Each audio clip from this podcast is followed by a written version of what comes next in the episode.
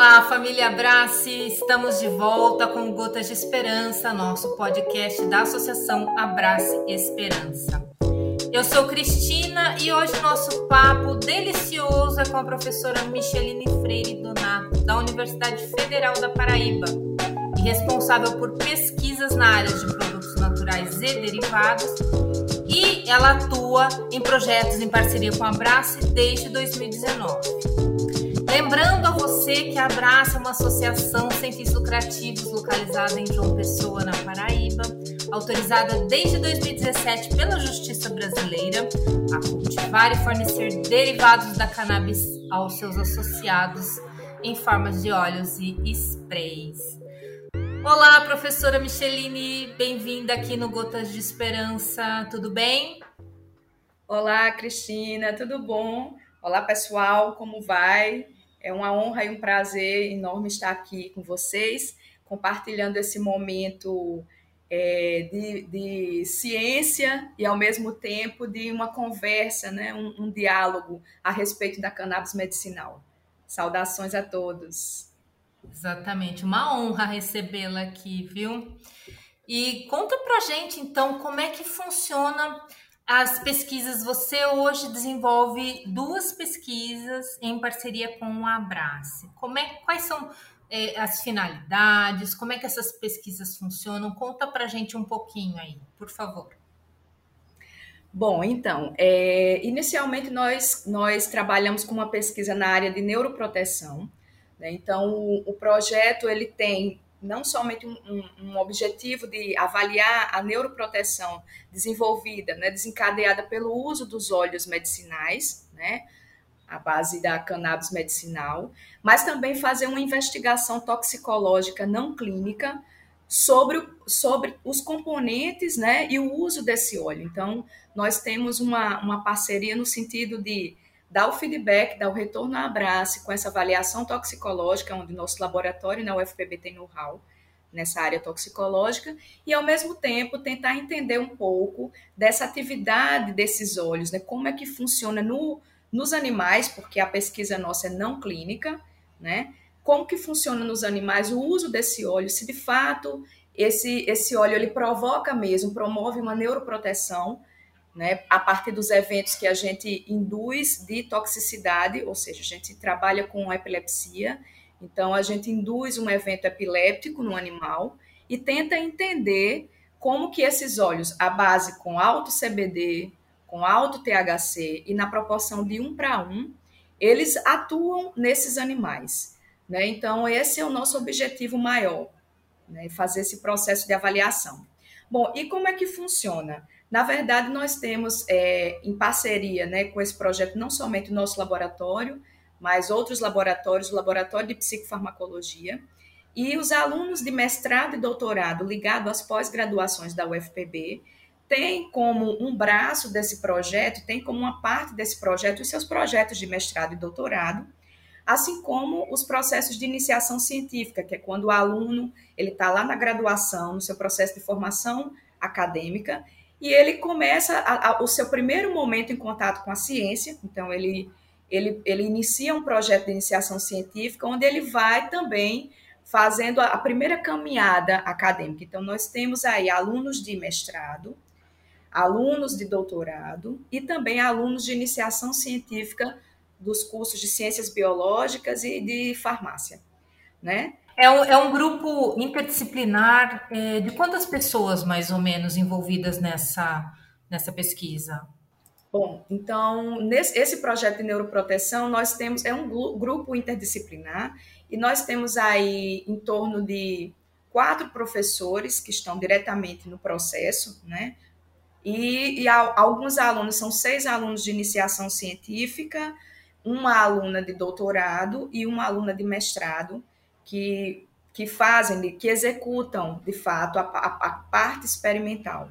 Então, só só reforçando aí que nossa, nosso objetivo, na verdade, é entender antes de chegar no paciente, ou seja, a gente já sabe, né, os pacientes fazem uso, os pacientes que, que apresentam um quadro, por exemplo, de epilepsia é, refratária, que não responde à medicação normal, né, padrão, clássica, né, alopática, e fazem uso, nesses casos resistentes de epilepsia, a gente quer entender no animal, né, como esses processos, a gente quer registrar esses processos e entender o que é que acontece, como é que ocorre a ativação dessas áreas do cérebro, né, como é que esses, como é que esses animais eles se comportam frente às diferentes doses, para que a gente consiga, de fato, traçar um paralelo e encontrar as respostas. Porque o efeito a gente já sabe que é benéfico, mas como ele acontece é o grande X da questão. Né? Esse seria o nosso primeiro, digamos assim, esse é o nosso cerne, né? o nosso primeiro projeto, mas o segundo projeto ele traz uma outra perspectiva também muito legal, que está associado à, à Covid-19. Então, a gente, junto com, com a Abraço, então, esse propósito ligado à Covid-19 foi um convite do, do Cassiano, porque ele já havia observado é, que alguns é, é, que alguns colaboradores da, da, da associação tinham adquirido a Covid, mas alguns faziam uso do óleo, e isso aí não, e, e não tinha, digamos assim, afetado é, fisiologicamente, a, a, patologia ela tinha sido amenizada, foi uma observação dele, ou então, por exemplo, foi relatado por ele que dentro de um, uma casa, o paciente com, tinha um paciente com mal de Parkinson, a família inteira desenvolveu a Covid né, de, de, de sintomas moderados a graves e o paciente ele ficou simplesmente assintomático sem ter existido antes a vacina, foi antes do processo né, da vacina ser administrada. Então, com esse olhar curioso de Cassiano, né, e, e, e, ao mesmo tempo investigativo, porque acaba que a ciência ela parte daquela observação primária, né? Você vê um evento natural e depois você vai investigar como é que aquilo ali funciona.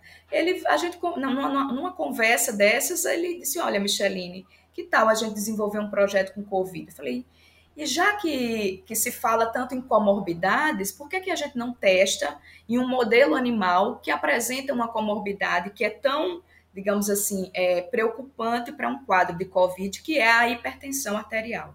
Então, nós é, desenvolvemos um projeto né, atualmente ligado à Covid, investigando é, como que funciona em animais normalmente espontaneamente hipertensos, então ratos espontaneamente hipertensos, que apresentam, é, digamos assim, a porta de entrada do vírus, que é uma proteína é, que é uma, associada a, aos quadros de hipertensão arterial, que é a enzima conversora de angiotensina, que é a ECA2, então, essa ECA2 é uma proteína que é, digamos assim, a, a, a fechadura esperando a chave, que é a proteína da COVID, a, proteína spike S, né?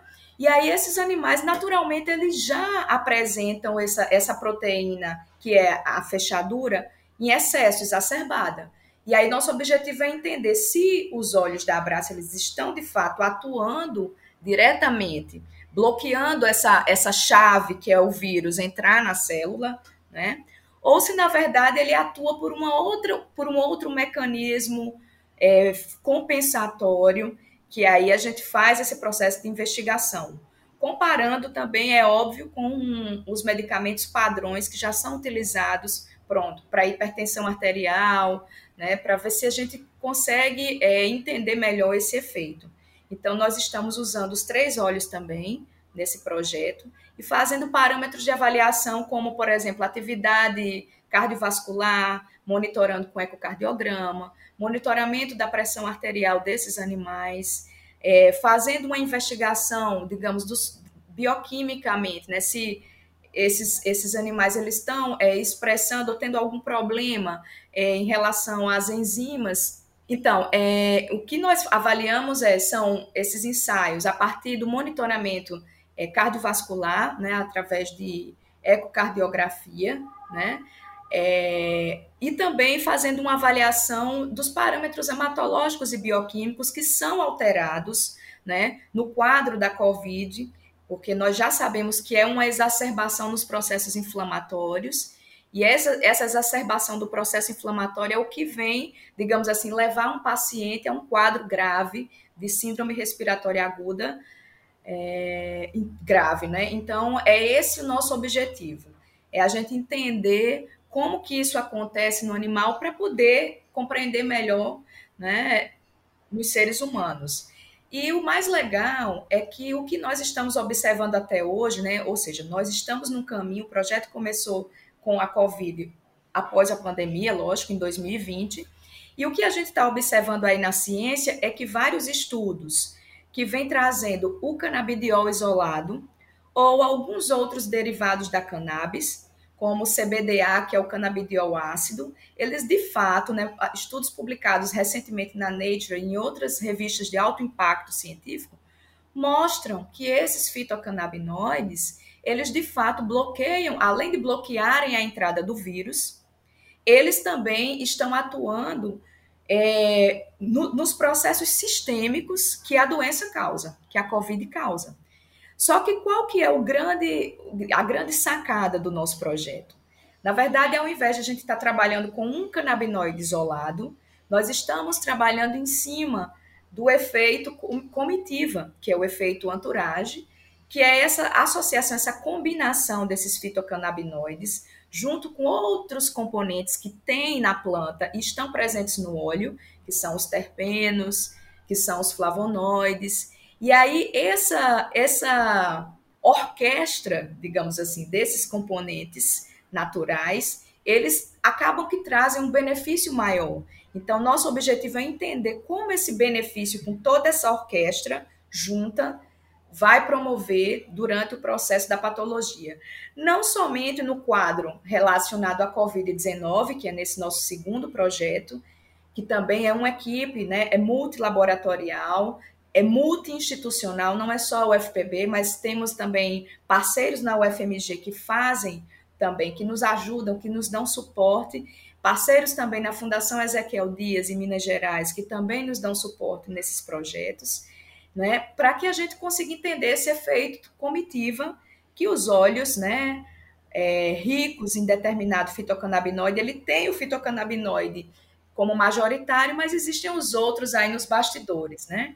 O protagonista vai ser sempre um fitocannabinoide, que é ou CBD ou THC, mas os outros componentes estão lá juntos, fazendo seu papel né, nessa associação fantástica. Né? A cannabis medicinal é fantástica, Cristina. É, né? eu também acho que é fantástica, até assim, é um, um universo tão encantador e tão bacana que é, quanto mais conteúdo, quanto mais pesquisa, mais conteúdo educativo a gente tiver disponível para que as pessoas é, conheçam, né?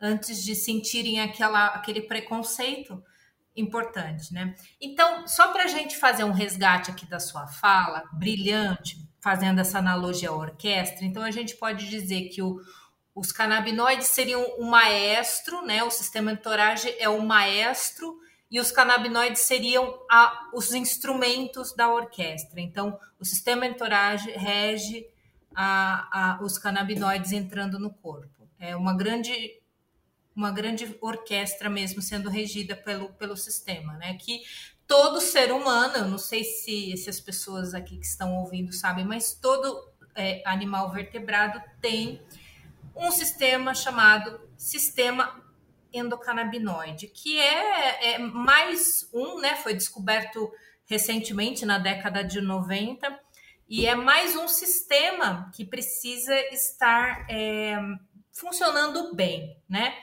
E além disso, ele é o sistema que, que coordena os outros, né? Fala um pouco da homeostase também para a gente entender, para quem está chegando agora nesse universo da cannabis.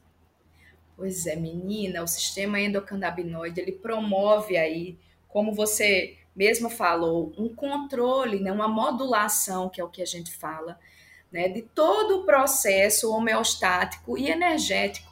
Né? Ele está associado aí, por exemplo, se a gente for, for fazer uma, uma analogia, ele, ele está associado aí a toda a regulação, né? ou seja, para que haja o funcionamento é, dos processos ligados a outros neurotransmissores, como a gente fala, né, que são as moléculas importantes que regulam o funcionamento do cérebro, né, não somente do cérebro, mas nós temos também sistema nervoso não somente central, mas periférico, no trato gastrointestinal, o próprio sistema nervoso que controla todos os movimentos de batimentos cardíacos, respiratório. Né? Por isso que a cannabis, se a gente for pegar, são muitas, são mais, eu diria que são mais de 20 a 30 benefícios né, fisiopatológicos que a cannabis trata.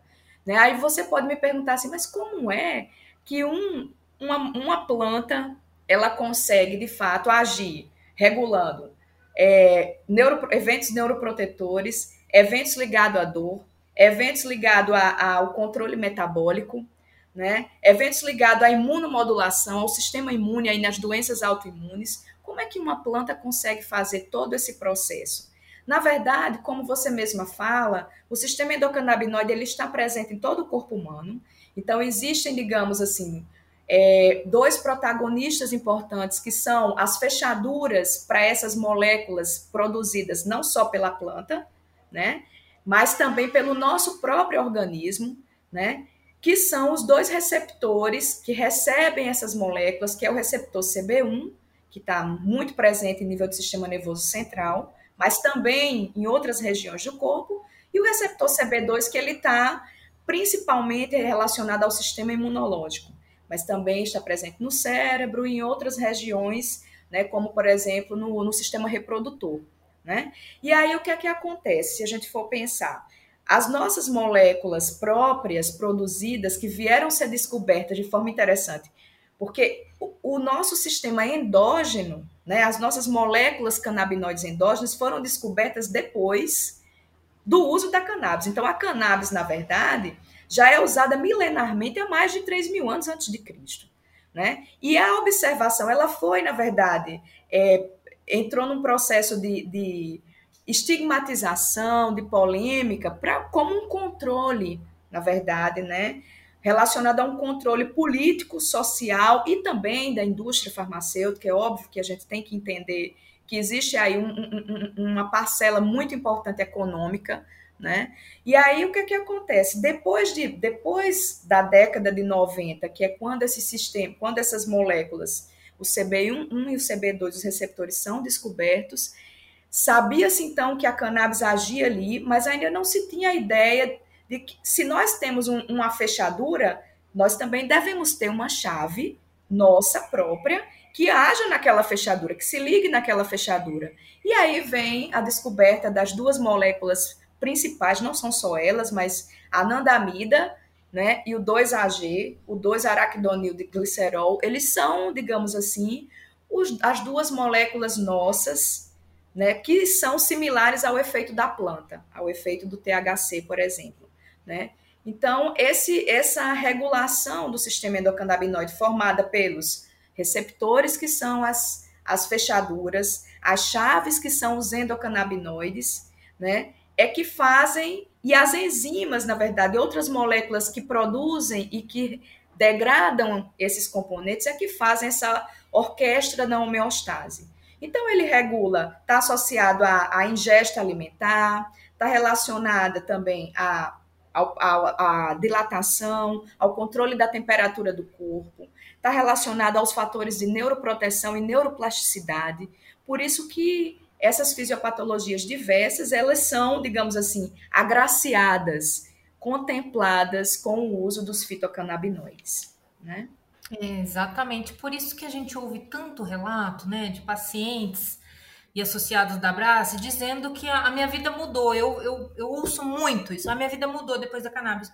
Porque aconteceu essa, esse equilíbrio, essa modulação de todo o sistema. Ninguém fica curado assim eu, eu desconheço o caso de que alguém se cure, né? Não, não é que a cannabis cura uma epilepsia, um Alzheimer, um Parkinson, mas ela traz uma qualidade de vida, um benefício para esse paciente, né? Que assim ele praticamente fala, eu estou renovado. Isso é uma coisa é, maravilhosa que, que a ciência tá tá muito investigando, né? Então quer dizer que a gente pode dizer que a gente tem uma, uma cannabis interna, a gente tem maconha interna dentro da gente, é isso?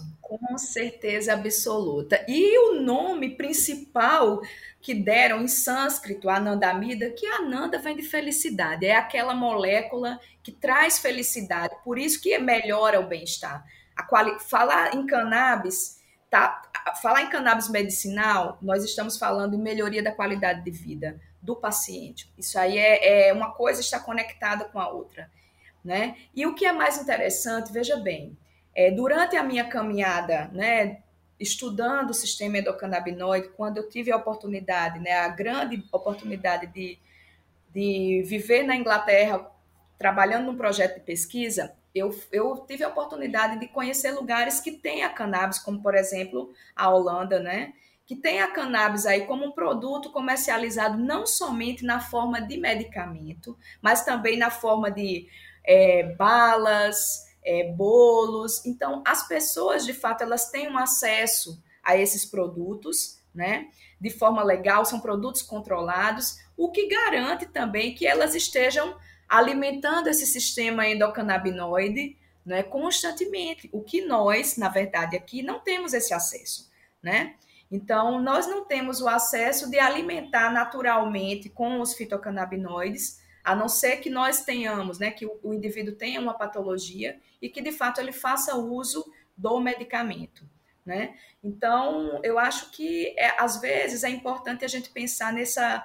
Né, e por que, que lá existe e aqui não existe? Por que, que nos Estados Unidos eles conseguem, né, e, é, e é legal e é, e é tranquilo de se trabalhar, né? não existe essa violência que se é colocada, né? As pessoas fazem uso de cannabis e ficam e promovem uma violência. Não, eu acho que tem um fator político muito forte agregado a essa a essa essa constatação que não tem nada a ver com a cannabis, viu?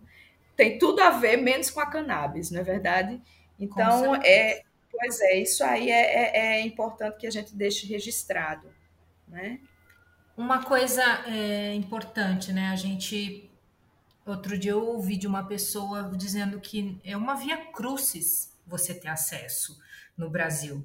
Porque assim, já foi muito pior. Nós vamos, vamos, vamos admitir que, digamos que ah, nós temos dificuldades ainda por várias questões, pela falta de uma regulamentação.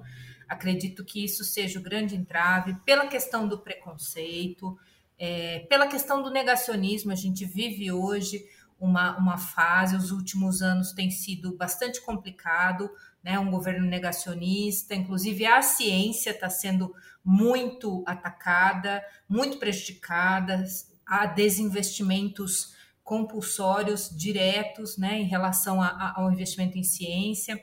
Então, isso tudo já, já atrapalha, mas hoje a gente tem aí a, a garantia né, de que quem é, é, quem precisa pode ser é, se associar, né? Isso é uma pergunta que eu quero te fazer. Qual é a importância das associações hoje no Brasil? A Abrace, nós sabemos que tem o protagonismo de ter sido a primeira associação no Brasil a ter o direito de cultivar a cannabis e a fornecer os derivados para os seus associados, né? É, a luta ainda continua, tem muita coisa para acontecer. Várias associações conquistaram esse direito aí ao longo desses anos e algumas assim estão ainda em, formação e fazendo essa solicitação. Qual que é a importância dessas associações hoje para tanto para a ciência, né? Porque eu fico imaginando, sem abraço, como é que você ia fazer sua pesquisa, né? Verdade, é verdade.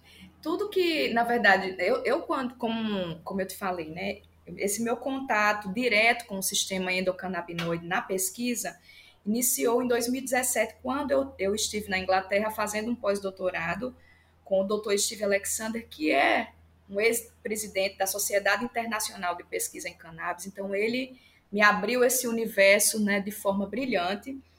E quando eu voltei para o Brasil, que eu voltei para Paraíba, é, como que eu iria, digamos assim, colocar em prática toda, toda a tecnologia, todo o aprendizado científico e acadêmico que eu trouxe, o know-how que eu trouxe de fora, né? Se eu não tivesse um suporte, um subsídio aí é, é, para fornecimento desses insumos, né? se não fosse da associação Abrace, né? Ou se não fosse de uma associação, porque as associações elas têm um papel social extremamente importante, que é garantir né, que um indivíduo ele tenha acesso ao produto para melhoria da sua saúde. Na verdade, isso aí está na nossa, na nossa Constituição, né?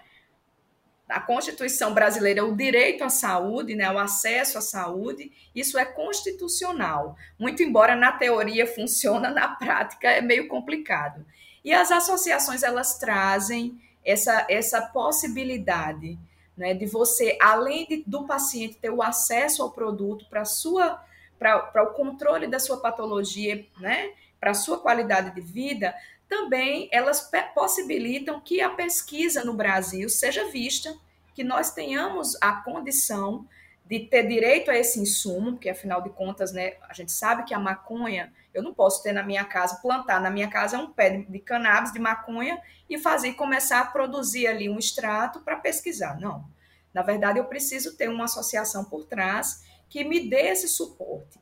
Né? E a Abrace, ela foi assim, ela vestiu a camisa, a associação, ela vestiu a camisa, ela acredita de fato na pesquisa e ela entende a importância, a relevância de se estudar, de se fazer ciência com qualidade e nos dá essa possibilidade, o direito a usar esses insumos para fazer um bem maior. Porque fazer ciência é trazer, é, é, é como se fosse o salva-vidas, né? Tá aí a Covid, né? Se não fossem as vacinas, o que seria da população mundial? Né? Então, a ciência se mostra numa fala protagonista mais ainda com essa pandemia, né? E as associações elas trazem, resgatam essa dão é a luz no fim do túnel para que a gente consiga fazer nossa desenvolver nossos projetos com qualidade e trazer de fato respostas ainda obscuras.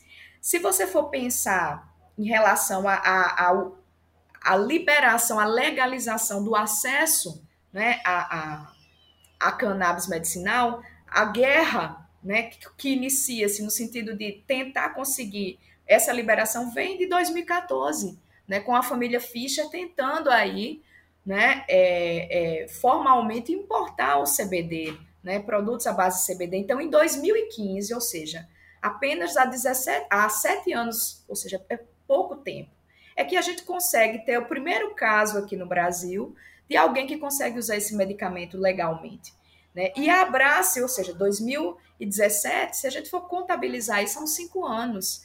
Né? Quanto tempo nós não estávamos aí é, à deriva, precisando né, desse suporte aí para essas patologias que não tem, como você mesma falou, muitas delas não têm cura.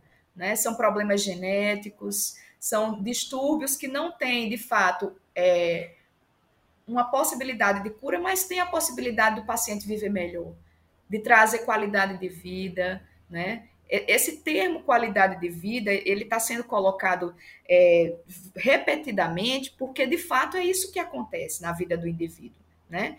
E parece que é uma mágica, parece que é um, um, despertar, que quando a pessoa começa a usar a cannabis medicinal, ela também muda seus hábitos de vida. Né? Então não é só a cannabis ela não traz um milagre. Na verdade, a mudança comportamental do indivíduo é que traz esse milagre juntamente com a medicação que faz essa regulação homeostática. Né? Então é importante você também fazer uma prática de exercício, fazer uma meditação, mudar a sua alimentação, ou seja, tirar os produtos inflamatórios, né? Que nós fazemos uso glúten, né? Que é a, a, o açúcar, que promove esse processo inflamatório no organismo. Então, é um conjunto de mudanças, juntamente com a medicação, que traz essa qualidade de vida para o indivíduo. Né? E as associações, elas têm um papel, como eu, reforçando aí, como eu falei, muito importante de trazer essa possibilidade, essa luz no fim do, túnel, né? Bacana. Professor, e como é fazer ciência no Brasil de hoje? Bom, fazer ciência no Brasil, né, nós estamos aí num momento super delicado, porque sabemos que todos os recursos do Ministério da Ciência e Tecnologia foram cortados para pesquisa, né, mais de 90% dos recursos foram cortados. Então, nós estamos entrando, eu diria que neste momento, como se tivéssemos num retrocesso, né? A luz, a, a, a, o momento das trevas, ele está por vir, né? É, é difícil fazer ciência porque, primeiro, para fazer ciência é preciso ter recurso financeiro. Né? Esse recurso financeiro ele só pode vir de dois caminhos. Né? Ele só pode vir ou de uma iniciativa é, de editais que são lançados pelo governo, né, pelo Ministério da Ciência e Tecnologia, que abre editais via é, é, plataforma Carlos Chagas, o CNPq, né? Então, esses projetos eles são lançados e a gente se inscreve, concorre com outros pesquisadores do Brasil, né? E aí é quando você tem um recurso público para desenvolver um projeto. Ou então, quando existe um suporte, né, quer seja por uma empresa, né, por uma indústria farmacêutica aí, né, privada, pela iniciativa privada, pelas associações que nos dão essa possibilidade também, né, nos possibilita desenvolver. Então, é complicado, você tem que ter um recurso. Além disso, você tem que ter mão de obra qualificada. De onde vem essa mão de obra qualificada? Vem dos alunos das próprias instituições, né? Então, vem dos alunos de iniciação científica, onde eu comecei minha fala, é muito importante esse processo de formação. O, o pesquisador, educador, né, ele tem um papel de formação intelectual muito importante na vida dos alunos para que querem, aqueles que querem começar a fazer ciência. Sem essa iniciação científica seria impossível você ter grandes e ilustres cientistas. Nós temos ilustres cientistas brasileiros, né? e também dos alunos de mestrado e doutorado que entram nos programas de pós-graduação e desenvolvem um projeto onde no final eles defendem esse projeto como sendo a tese ou a dissertação deles e obtêm o título de PhD ou de mestre. E, e são né, os disseminadores, digamos assim, da ciência no país. São eles que vão estar lá nas universidades privadas, ofertando um ensino de qualidade para a formação né? E fazer ciência nesse contexto todo, né, de ter um recurso financiado pelo governo, que atualmente está cortado as verbas, né? Não temos. De ter um recurso financiado também pelo governo para as bolsas de pesquisa, né, de mestrado e doutorado. Olha, Cristina, veja bem, faz tempo, né, no Brasil que a gente não passava por uma crise de bolsas de estudo, porque de, de projetos de abertura de edital de grants isso aí a gente já tem um escasso, né? Já são escassos essas possibilidades, né? Um ou dois por ano e olhe lá, né? Só que aí o que, é que acontece? Agora inicia uma outra, uma outra fase, que é a dificuldade de se, das pós-graduações em obterem essas bolsas para os seus alunos que ingressam no, no, no, no programa de pós-graduação. Então, como é que eu faço ciência sem ter a mão de obra, que é o meu aluno qualificado, e sem ter o financiamento do governo? Nós somos é, malabaristas, entendeu? Quem faz, faz a ciência no Brasil é você ser praticamente, eu, eu brinco, um artista de, de circo. Você tem que ter a cartola do mágico, que você vai tirando ali da cartola né, vários, várias tentativas, vários enjambres, que é o que a gente faz na maioria das vezes, e mais importante ainda, que mesmo com todas as dificuldades, nós trazemos pesquisas de qualidade internacionais, mundialmente falando, né? E aí entra uma segunda fala que é fazer pesquisa no Brasil sendo mulher. Aí é que aí é onde mora o grande desafio, né? A invisibilidade da mulher na ciência é algo que é impressionante. É, essa, esse nosso momento de diálogo é importante porque sexta-feira passada, dia 11 do 2, foi, né, é o dia declarado pela ONU, que é o Dia Mundial das Mulheres e Meninas na Ciência. Né? É importante trazer dados aqui para que a gente tenha uma ideia de como as mulheres elas ainda continuam no processo de invisibilidade. Então, segundo a Unesco, dados recentes, segundo a Unesco, eu peguei essa informação é, pela Rádio Senado, ou seja, uma, uma informação pública, né? É, segundo a Unesco, apenas 30% dos cientistas no mundo, 30% são mulheres. No Brasil, isso se reduz a 14%, registrado pela Academia Brasileira de Ciências.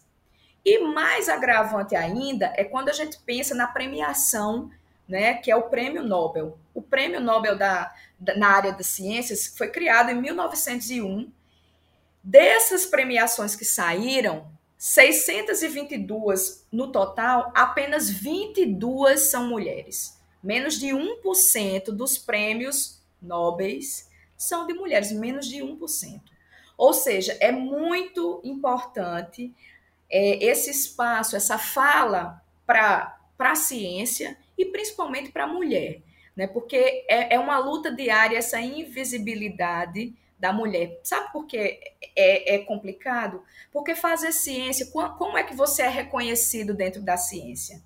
É quando todo existe todo um, um, processo de um conhecimento intelectual, você é avaliado por sua produção intelectual.